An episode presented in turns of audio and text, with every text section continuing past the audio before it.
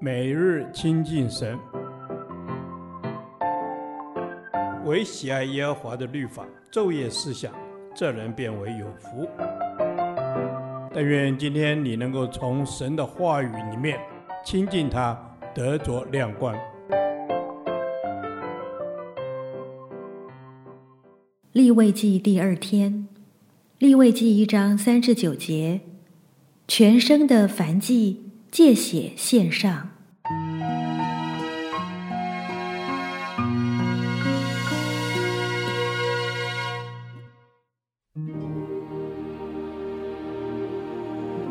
他的供物若以牛为燔祭，就要在会幕门口献一只没有残疾的公牛，可以在耶和华面前蒙悦纳。他要按手在燔祭生的头上，燔祭便蒙悦纳，为他赎罪。他要在耶和华面前宰公牛，亚伦子孙做祭司的要奉上血，把血洒在会幕门口坛的周围。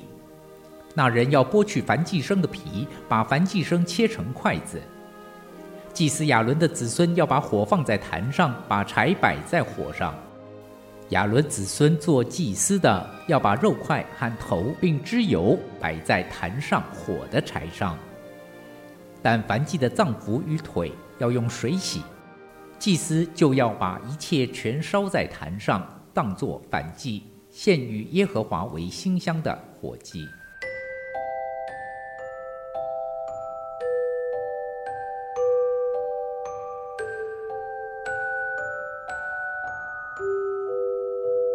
在献祭的过程中，献祭的主体是人，祭牲只是代表，但其重要性却不可忽略。我们可以借着神对祭牲的要求来体会神的心意。不论献牛或是献羊，神对祭牲的基本要求就是没有残疾，极为完美的意思。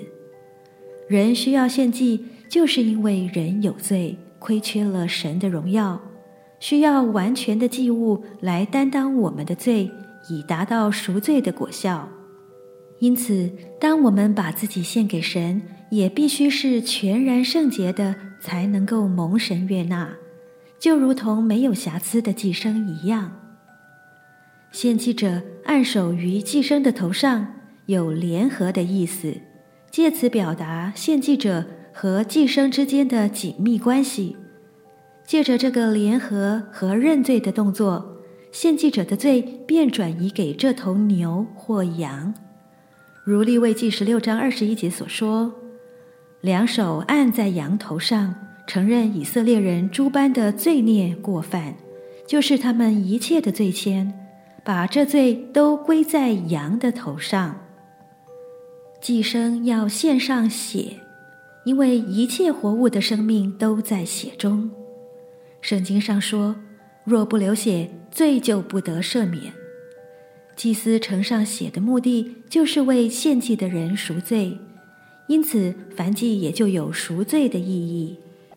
所以罗马书说：“弟兄们，我以神的慈悲劝你们，将身体献上，当作活祭，是圣洁的，是神所喜悦的。”你们如此侍奉，乃是理所当然的。身体献上的意义，如同燔祭。若是不圣洁，我们的奉献就不能蒙神悦纳。凡祭要剥皮，但是剥下的皮并不献在祭坛上，乃是归给祭司。献给神的只有里面的肉块，也就是说，神要的是祭牲的里面。而不是外面，就如大卫所祷告的：“你所喜爱的是内里诚实，你在我隐秘处必使我得智慧。”神所要的祭就是忧伤的灵，神啊，忧伤痛悔的心，你必不轻看。大卫明白神所要的是一颗忧伤痛悔的心，所以他的祷告蒙应允。因此，不论是悔改，或是献己于主，内心的诚实实在是不可少的要件。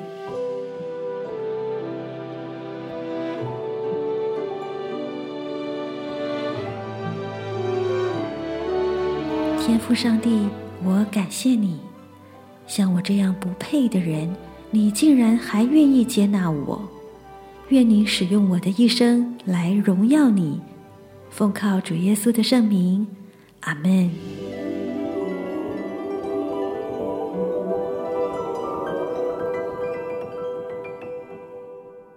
导读神的话，《罗马书》十二章一节。所以弟兄们，我以神的慈悲劝你们，将身体献上，当作活祭，是圣洁的，是神所喜悦的。你们如此侍奉，乃是理所当然的。阿门。主啊，我们能站在这里，都是你的恩典。让我们用实际的行动来回应你的爱，将自己献上，当作活祭，是圣洁的，是神所喜悦的。是的，啊、我要甘心乐意献上自己为主使用。阿门。主啊，我要甘心乐意献上自己。为你所用，因为你应许我，你的担子是轻省的，你的道路是容易的。主啊，让我能够天天将主权献给你，因为这是蒙你的喜悦，也是对我生命有帮助的。阿门，阿门。主啊，唯有圣洁之物才能成为祭物。我们将身体献上，更新我们的心意。我们是全然的摆上，让主来使用我们，成为圣洁的器皿，盛装主的救恩。阿门。是的，唯有将生命的主权全然交在主手中，并过圣洁的生活，这是神所喜悦的。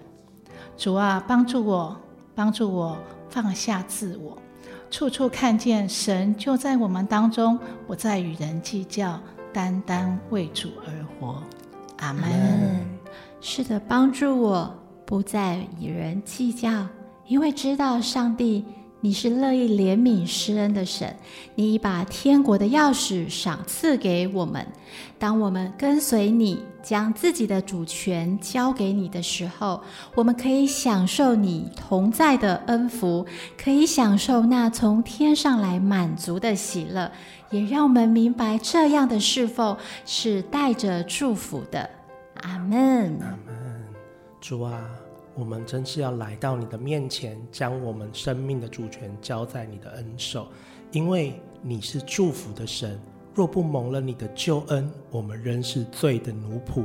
你却如此恩待我们，我们无以回报。因此，我们将全人献上，全心侍奉主。这是我们同心合一的祷告，奉耶稣基督的名，阿门。耶和华，你的话安定在天，直到永远。愿神祝福我们。